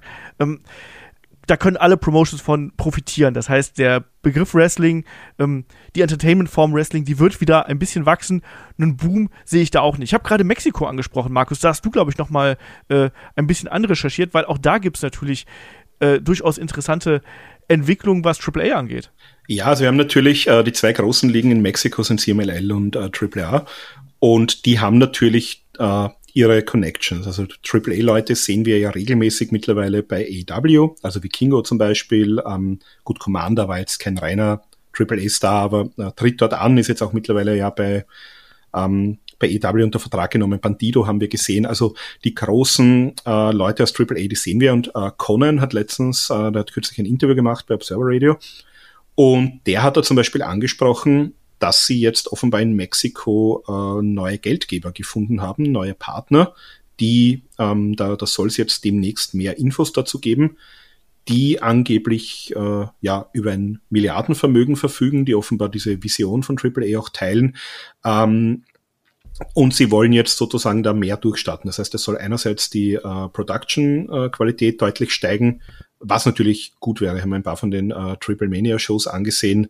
Also die Production gerade von den englischsprachigen äh, Produkten ist halt wirklich grottig. Also sowohl was jetzt die Kameraführung angeht und dann haben die auch aus Kostengründen die Kommentatoren nicht eingeflogen. Das heißt, die kommentieren das sozusagen live von daheim aus dem Arbeitszimmer. Äh, bei Triple A ist es jetzt aber auch noch so, dass du den spanischen Originalkommentar über sozusagen die ja, die Haus-PA abspielst, also äh, in der Halle hört man den Kommentar. Damit jetzt nicht aber der spanischsprachige Kommentar im englischen TV-Feed ist, drehen die den Ton runter. Das heißt, du kriegst eigentlich auch nichts mehr von den Fan-Reactions mit. Das heißt, die, die kommentieren quasi eine ja, Empty Arena Show. Ähm, das soll sich jetzt alles ändern. Ähm, Triple A ist ja auch seit Jahren irgendwie ein bisschen dran. Die wollen ja auch gerne im, im US-TV äh, sein. Mit Lucha Underground äh, haben wir schon einen Schritt in die Richtung gemacht. Ähm, CMLL natürlich äh, hat eine New Japan äh, Connection, äh, ist das Produkt auch wieder besser geworden in den letzten Jahren. Das heißt, äh, vielleicht auch in Mexiko wieder ein bisschen mehr Aufschwung zu erwarten und vor allem vielleicht auch mehr mexikanisches Talent, äh, zumindest bei EW und bei New Japan. Das heißt, die, die Durchmischung wäre dann natürlich gut und wenn man, ja, also ähnlich wie es jetzt bei Vikingo ist, wir werden ja auch Vikingo gegen äh, Kenny Omega äh, in Mexiko jetzt sehen, demnächst bei einer Triple Mania Show. Das heißt zumindest auch mehr mexikanisches Talent und vielleicht auch innerhalb von Mexiko wieder ein, ein kleiner Boom. Äh, und in Mexiko ist es natürlich im Mainstream deutlich größer als, ich glaube, fast überall anders auf der Welt, das äh, Wrestling und Lucha Libre. Ja, ja, ja. Ja, also es, äh, wie gesagt, überall ist was los. Man hat gerade das Gefühl, dass jetzt nach der Pandemie, nach diesen Problemen, die es dann natürlich auch für die ganzen Promotions gegeben hat, ähm, neue Energie entfacht worden sind, dass da eben auch Wrestling als Entertainment-Form wieder stärker in den Mittelpunkt rückt. Ich finde es sehr, sehr interessant und sehr äh, spannend vor allem, weil wir merken, bei euch steigt das Interesse äh, wieder, hat bei nach WrestleMania natürlich wieder so ein bisschen abgenommen, gerade jetzt im Mainstream. Ähm, aber ich hatte auch das Gefühl, dass gerade die Entwicklung jetzt durch ähm, AW All In, durch das Ganze drumherum, das hat nochmal neue, neue Emotionen und neues Interesse entfacht. Und man merkt eben auch, da kommen immer wieder neue Leute äh, von eurer Seite aus dazu. Und auch das ist natürlich ein wichtiger Punkt. Ne? Bestes Beispiel meine Schwiegermutter in Anführungsstrichen, auch wenn ich nicht verheiratet bin, äh, kam zuletzt an und hat mir einen, einen Bericht aus dem Kölner Stadtanzeiger mitgebracht und sagte, ach guck mal hier, da findet Wrestling statt. Und da muss ich an dich denken, Olaf. Also allein, dass quasi dann auch sowas in den Ma Mainstream-Medien berichtet wird, ist halt auch ganz wichtig, weil die sagt jetzt auch, Olaf, ich weiß ja, dass du da schon immer was mit Wrestling zu tun hast. Ich würde auch gar gerne mal mit hinkommen. Ich glaube, das ist genau die Art und Weise, wie du halt neue Leute erreichen musst. Ja, klar, genau, nein, und das, das ist auch was, was ich durch diesen Endeavor-Deal vielleicht ein bisschen mehr sehe. Ähm, einfach die, die lokale Medienarbeit in den einzelnen Ländern. Also in Deutschland, wir haben es natürlich hier in der, die Bild berichtet regelmäßig darüber, Sport 1 berichtet regelmäßig, aber dann wird's von, von wirklich regelmäßiger Berichterstattung, jetzt abgesehen von ab und zu mal ein TV-Beitrag oder ab und zu mal ein Artikel, äh, wird's in Deutschland und, und in Österreich ist es ja, ähnlich. Also da gibt es ein Boulevardmedium, die regelmäßig drüber schreiben. Und auch immer qualitativ wertvoll, habe ich gehört. Ja, ja, also äh, wobei es lustige ist, wenn man sich die restliche Berichterstattung von denen ansieht, dann ist die Wrestling-Berichterstattung tatsächlich noch was vom qualitativ besseren, was die abliefern. Nein, aber das ist natürlich zumindest was, das wird von der von der Masse halbwegs äh, konsumiert. Ähm, ja, die Qualitätsmedien in Österreich haben es da nicht so. Da gab es letztens einen, einen tollen äh, Artikel über Gunther, den ich, äh, der bei mir sehr viel Rage ausgelöst hat. Habe ich dann tatsächlich auch den äh, Chefredakteur der dortlichen äh, Sportredaktion angeschrieben und habe dem mal alle Fehler im Artikel aufgezählt und gesagt, das ist eine Frechheit. Äh, was, was soll denn das in einem Qualitätsmedium? Aber das nur ganz am Rande.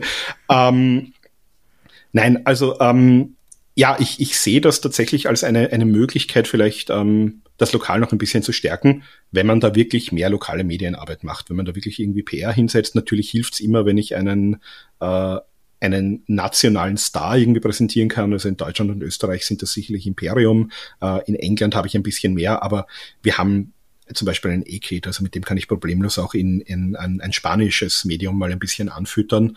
Und gerade wenn es NXT Europe gibt und ich habe vielleicht auch noch Leute aus Belgien, aus Frankreich, aus anderen Ländern, äh, kann ich die natürlich so ein bisschen als Zugpferde äh, verwenden. Wir sehen es ja immer wieder seit Jahren. In, man versucht es in China, man versucht es in Indien, äh, man versucht es natürlich auch mit diesen äh, spanischsprachigen Stars, ähm, mit ja, seit Rey Mysterio eigentlich wechselnden Erfolg.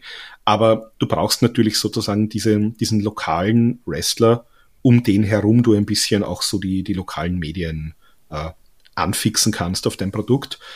Und ja, das sehe ich natürlich, ähm, muss ich sagen, gerade in Deutschland derzeit ein bisschen eine Lücke. Also das war schon mal besser, äh, weil wir ein bisschen von Booms gesprochen haben. Also in Deutschland sehe ich den großen Boom nicht und auch in England muss ich sagen.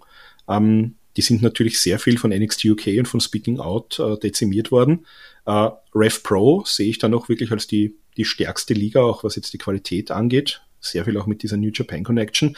Äh, Progress zum Beispiel, wenn ich mir anschaue, Progress hat auch eine Show am All-In-Wochenende, gemeinsam mit Defy. Da bekomme ich jetzt, glaube ich, noch problemlos Tickets für die zweite Reihe. Mhm. Also auch da, äh, mit Ausnahme von Rev Pro, äh, sind die alle nicht mehr so groß. Und auch in Deutschland muss ich sagen, die WXW aber das hat Tassili Junge auch selbst gesagt, die Pandemie hat sie sicherlich um ein paar Jahre zurückgeworfen. Ähm, auch die sehe ich derzeit nicht mehr auf dem Niveau, wo sie schon mal waren.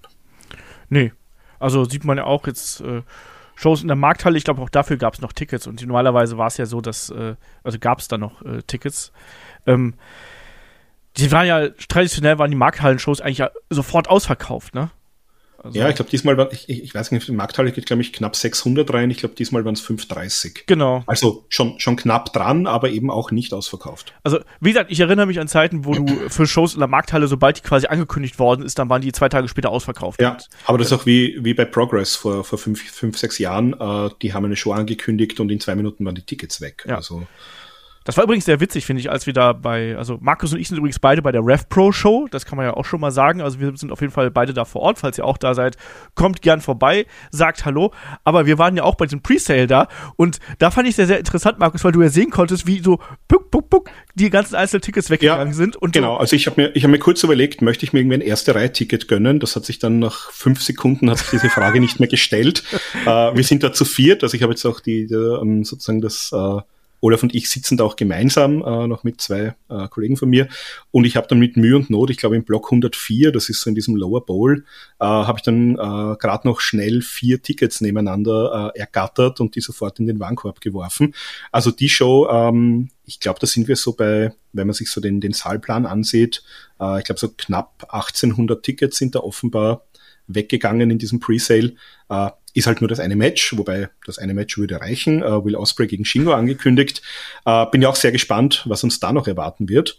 Ähm, und ja, also gerade, ähm, es ist halt jetzt nur eine Show, aber ich glaube gerade für sozusagen die äh, lokale Szene in England ist das natürlich ein Segen, weil äh, wenn Rev Pro da jetzt äh, ja gut abliefert und das tun die in der Regel immer, dann schaffen die das zumindest vielleicht in England äh, ein paar mehr Fans zu generieren und schaffen dann vielleicht regelmäßig so die, die 1000 oder 1200 Tickets bei ihren Shows zu verkaufen. Ja, ja, ja. Also wir sind uns einig, Wrestling Boom wahrscheinlich eher nicht, Wrestling Aufschwung schon und vor allem Markus, ich glaube, die nächsten Wochen und Monate werden extrem spannend. Also ich bin sehr, sehr freudig erregt ob des August. Da findet ja übrigens auch noch äh, WXW Shortcut to the Top statt, also auch eine meiner Lieblingsshows. Muss ich auch noch gucken, ob ich mir da noch eine weitere Wrestling-Show in den August reinballere, neben ähm, Rev Pro, der Anniversary Show und dann eben auch noch ähm, AEW All In. Muss ich mal schauen, was so das. Äh ja, ich bin, ich bin auch gespannt. Sie haben ja die nächste Hamburg-Show, die WXW, auch für den 26. August angekündigt. Bin mal gespannt, ob das spürbar ist, weil doch einige Leute äh, gesagt haben, ah na, da kann ich nicht, da bin ich ja bei All In. Äh, bin ich gespannt, ob sich das wirklich bis nach Deutschland spürbar ausbreitet, dass da äh, ein paar Stammfans einfach fehlen.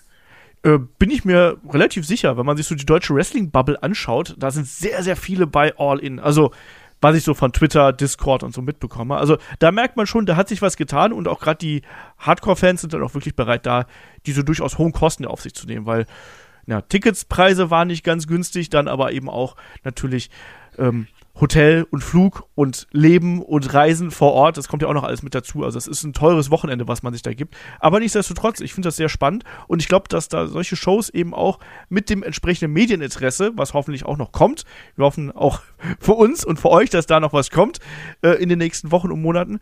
Ähm, das ist nämlich auch ein ganz wichtiger Punkt, ne, dass äh, muss man eben dann auch dazu nutzen, um hier quasi dieses Feuer zu entfachen. Und ich glaube, da ist so eine Show wie All In, ist wirklich was, was dann ein großes Ausrufezeichen setzen kann und was eben dann auch den Mainstream erreichen kann. Wird es einen Boom zur Folge haben? Wahrscheinlich nicht. Wird es für mehr Aufmerksamkeit sorgen, für einen Aufschwung sorgen? Ich glaube schon. Ich glaube, da, da sind wir uns einig, oder? Ja, absolut. Also es wird auf jeden Fall qualitativ sehr gut werden, mache ich mir gar keine Sorgen. Ähm, und ja, also gerade jetzt im Sommer, also sowohl in Europa als auch in den USA, wir haben es am Anfang aufgezählt, äh, beginnend jetzt schon mit, äh, mit Collision, mit Forbidden Door, dann mit Money in the Bank, äh, über den Sommer das G1, All In. Also ich mache mir da wenig Sorgen, dass wir da schlechtes Wrestling sehen und ich glaube, äh, wenn da die, die Rädchen gut ineinander greifen, äh, und sich auch noch diese, dieses CM Punk Drama in welche Richtung auch immer auflöst. Also entweder ist er jetzt da oder er ist dann wirklich weg. Aber man kann dann zumindest äh, einen Plan durchziehen, ob es jetzt ein äh, CM Punk ist da, Split Roster, weiß der Teufel was, oder okay, CM Punk ist weg, äh, volles Rohr auf beide Shows äh, fährt. Ich glaube, dann äh, kann es was werden. Und äh, ich möchte nicht ausschließen, dass wir vielleicht noch einen Boom sehen werden. Es braucht ja nicht viel. Also es braucht den einen großen Star, der irgendwie im, im Mainstream explodiert. Und wenn ich den Mainstream anziehe, dann äh, ja, und ein gutes Produkt habe, dann baut sich das ein bisschen, dann kommt das ein bisschen ins Rollen. Äh, ich weiß jetzt nicht, wer dieser ganz, ganz große Star sein könnte auf beiden Seiten, aber äh, bin gespannt. Also auch einen äh, Steve Austin haben wahrscheinlich 1994 oder 95 nicht viele als einen der größten Stars am Schirm gehabt und ich glaube auch einen, einen Rocky Maivia, als er debütiert ist, 1996 haben wenige gedacht, das wird mal der, einer der größten Stars der Welt sein. Also vielleicht äh, sehen wir diesen großen Star ja schon jede Woche und er muss nur richtig explodieren. Mal schauen. Ich glaube, Roman Reigns kann man da erstmal so ein bisschen rausnehmen, weil der eben, glaube ich, in Zukunft andere Pläne haben wird, äh, namentlich Hollywood und dort erstmal äh, seine Karriere starten wird. Und das ist, glaube ich, auch ein, ein Problem. Ich glaube, aus Roman Reigns, da wäre noch mehr, also der wäre jemand, der da quasi vorne weggehen könnte. Aber das wird eben aller Voraussicht nach nicht passieren, sondern der wird jetzt quasi von WWE dazu genutzt, um hier ja sozusagen das aktuelle Produkt zu befeuern. Der wird entsprechend dargestellt, ähm, wird ja fast schon ja hier in, in absolut absurde Sphären gehoben mit seinem Title Run. Aber nichtsdestotrotz, also der ist natürlich trotzdem wichtig, genauso wie die Bloodline-Storyline.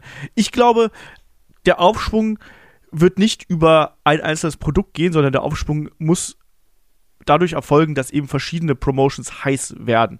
Und wir haben es zuletzt gesehen, ähm, wenn WWE heiß ist, davon profitieren auch andere. Wenn andere Promotions heiß sind, profitiert WWE davon. Vor allem dadurch, dass man sich dann mehr anstrengen muss. Und so kann man sich gut hochschaukeln. Ich glaube, das ist krass was, was wir momentan haben. Plus eben auch die Märkte, die abseits von den USA, von Nordamerika sind, wie Japan, wie Mexiko, wie auch in weiten Europa da muss, oder beziehungsweise da passiert ja schon einiges und das kann eben dann für diesen, ja, für diese Bewegung sorgen und das kann eigentlich nur förderlich für das Wrestling weltweit sein. Deswegen überall was los. Ähm, Boom vielleicht nicht, weil wie du schon sagst, dafür brauchst du dann eben diesen einen großen Namen oder diese zwei großen Namen. Ob die kommen werden mit dem passenden Charakter, mit der passenden Geschichte, das ist ja auch, wie wir schon in der Vergangenheit gelernt haben, es ist ja auch immer ein bisschen Glückssache, ne? Diesen Charakter zu finden, zur richtigen genau. Zeit am richtigen Ort zu sein. Und selbst Steve Austin hat ja eigentlich auch sehr, sehr viel Glück gehabt damals. Ähm, hätte es den Curtain Call nicht gegeben, wäre Steve Austin nicht King of the Ring geworden, hätte es die Three, Austin 316 Promo nicht gegeben. Ach, schön. Was ich mir schon vorstellen kann, ist, dass gerade eben dieser Samstag ein, ein heiß umkämpfter Tag werden wird. Also gerade wenn jetzt irgendwie ein, ein WWE-Paper-View ansteht, oder wir haben es jetzt auch schon, ich glaube, heute gelesen, äh, NXT wird es auch, glaube ich, im August, ich glaube am 12. August, eine große Show geben ähm, als Streaming-Special. Das heißt, ich kann mir vorstellen, dass sozusagen dieser, dieser Samstag äh, was werden wir. Ich kann mir zum Beispiel vorstellen, dass AW sagen wird, gerade Head-to-Head -head mit einem WWE Pay-Per-View, da wollen wir was Besonderes bieten, da bieten wir sozusagen eine, äh, ja, eine Show in Pay-Per-View-Qualität, zumindest mit ein paar Matches. Ähm, das haben wir in der Vergangenheit ja auch schon gesehen. Und ja, ich kann mir vorstellen, dass man auch ein bisschen in die, in die schmutzige Trickkiste greifen wird auf beiden Seiten. Äh, was ich sehr interessant gefunden habe, das ist äh, bisschen untergegangen, und zwar die, äh, die Upfronts, die haben stattgefunden äh, ich glaube, das war irgendwie 10 Uhr Ortszeit. Und da gab es eine recht interessante Grafik, die sowohl den WWE als auch den Endeavor-Aktienkurs äh, gezeigt haben. Und sozusagen der Markt generell, wo sich das ja sehr viel orientiert, der äh, war völlig unbeeindruckt. Also da gab es keine großen äh, Auf- oder Ups. Und genau zu dem Zeitpunkt, als das Collision Statement kam, sind sowohl der WWE als auch der Endeavor-Kurs äh, kurz eingebrochen, haben sich dann wieder ein bisschen erholt. Allerdings der WWE-Kurs ist immer noch nicht da, wo er in den letzten Tagen war. Das heißt, das habe ich sehr inter interessant gefunden, wie der Markt das offenbar äh, und ich glaube nicht, dass das ein Zufall ist, dass das genau zu dem Zeitpunkt passiert, äh, wie der Markt das irgendwie aufgenommen hat, dieses Announcement. Ähm, und wieder, der, wieder gleich der, der Aktienkurs darauf reagiert hat. Also auch das und da geht es dann tatsächlich um Geld. Mhm. Und das wird dann spannend werden, was man sozusagen, also gerade seitens WWE diesem Collision-Produkt äh, für Knüppel zwischen die Beine werfen wird, nach, nach, besten, nach besten Möglichkeiten. Ähm, da bin ich sehr gespannt darauf, was uns da so erwarten wird, gerade in den ersten Wochen und Monaten. Ja, diese Meldung haben ja auch schon äh, die Runde gemacht, dass WWE darauf entsprechend reagieren wird. Und wir wissen, Vince McMahon hat noch was zu melden und Vince McMahon hat äh, eine ganze Schublade voller schmutziger Tricks. Das hat man in der Vergangenheit schon gemacht. Der hat eine ganze Menge zu melden sogar, ja. Ja, ja, also eben. Da, da gab es auch diese Woche im Observer einen sehr interessanten Hintergrund, äh, wie dieser WWE-Verkauf zustande gekommen ist. Ähm, also nur in aller Kürze. Äh, da gab es zumindest zwei Unternehmen, die waren, glaube ich, bereit, bis zu 8,6, 8,7 Milliarden Dollar zu bieten, hätten das aber nicht aus eigener Tasche bezahlt, sondern haben da sozusagen noch äh, Geldgeber gesucht. Und das Endeavor-Angebot war zwar sozusagen in dem Fall schlechter, weil da überhaupt kein Geld geflossen ist, sondern das eigentlich nur ein, ein Aktientausch sein wird. Aber die wollten erstens mal unbedingt den Vince McMahon haben. Also das war denen in sozusagen im Gegenwert äh, über eine Milliarde Dollar wert, dass sie diesen Vince McMahon an Bord behalten. Und man hat ihm auch explizit wirklich diesen, diesen Posten als äh, ja, äh, Chairman of the Board angeboten. Das heißt, die wollten den. Äh, das war jetzt nicht so ein, okay, wir beißen in den sauren Apfel und nehmen McMahon mit, sondern das war ein explizites, wir wollen Vince McMahon an der Spitze äh, dieses Unternehmens haben. Und der hat offenbar sogar ein paar Klauseln drinnen, dass ihn nicht mal Ari Emanuel bei gewissen Dingen überstimmen kann. Das heißt, der hat echte Macht in diesem Unternehmen. Das ist nicht nur irgendwie ein Papiertiger. Ähm, ja, und die, die Vince McMahon-Strategie, wie man mit Konkurrenz umgeht, die kennen wir ja zu Genüge seit den 80er Jahren. Das heißt, äh, ja, wenn der jetzt nochmal mehr Kohle im, im Hintergrund hat, bin ich mal gespannt, was der alles rauspulvert, ähm, damit Collision möglichst kein großer Erfolg wird. Ja, ja, ja. Ja, spannend, ne? Auch das äh, kann natürlich auch äh, in beide Richtungen gehen. Ne? Wie, wie gesagt, ein Aufschwung funktioniert natürlich eigentlich nur, wenn alle dran ziehen, quasi, wenn alle dafür sorgen, dass es einen Aufschwung gibt. Ich bin, ich bin wirklich neugierig drauf, wie sich die nächsten Wochen Monate entwickeln werden und ähm, auch, wie sich auch hier Headlock entwickeln wird, weil natürlich auch ein äh, aktuelles Geschehen, das ist auch gut für uns natürlich, weil da werden mehr Augen auf Wrestling-Podcasts ge äh, gerichtet. Es sorgt eben auch dann für ja, brandheiße Nachrichten, über die man sprechen kann, so wie heute. Und ja, gute Zeiten, gute Zeiten, Markus. Aber ich glaube, damit haben wir das Thema auch äh, zu Gänze diskutiert. Oder hast du noch was, was du hier ansprechen möchtest? Nein, außer wenn euch das Thema natürlich weiter interessiert und unsere Meinung und Analysen und auch alles, was wir sonst so rundherum bieten, auch an äh, unterhaltsamen Content, dann supportet uns doch. Also supportet auch das, die lokalen Wrestling-Medien. Wir äh, werden euch das sicher mit gutem Content danken. Äh, danken. Ganz, ganz genau. Ja, da die Anlaufstellen Patreon Steady könnt ihr auch in den Show Notes finden, findet ihr auch in der Beschreibung unter dem Video. Schaut bei uns auch auf dem Instagram-Account vorbei, headlock.de natürlich. Da hat Kai die Vorherrschaft. Wir werden nächste Woche dann noch ein kleines äh, Gewinnspiel haben mit wirklich einem coolen ja, Preis, den es da zu holen gibt. Da, äh, ja, schaut einfach mal drauf. Es hat was mit AW zu tun, kleiner Spoiler, aber ihr werdet sehen. So, dann kann ich jetzt sagen, wir machen hier an der Stelle einen Deckel drauf. In der kommenden Woche äh, wird es voll. Äh, ich hoffe, ihr habt euch ein bisschen Zeit äh, genommen, um hier unseren Content zu konsumieren. Wir haben die Preview zu WWE Night of Champions, wir haben die Preview zu WWE, äh, zu AEW, äh, Double or Nothing natürlich. Ähm, die Review zu Night of Champions gibt es hier kommende Woche im Wochenend-Podcast. Die Review zu Double or Nothing haben wir natürlich auch. NXT gibt es dann für Supporter und ganz, ganz viel anderen Stuff. Also freut euch drauf und ähm, genießt einfach die aktuelle Zeit. Es ist eine gute Zeit, um Wrestling-Fan zu sein. In dem Sinne sage ich Dankeschön fürs Zuhören, Dankeschön fürs Dabeisein und bis zum nächsten Mal hier bei Headlock, dem Pro Wrestling Podcast. Macht's gut. Tschüss. Ciao.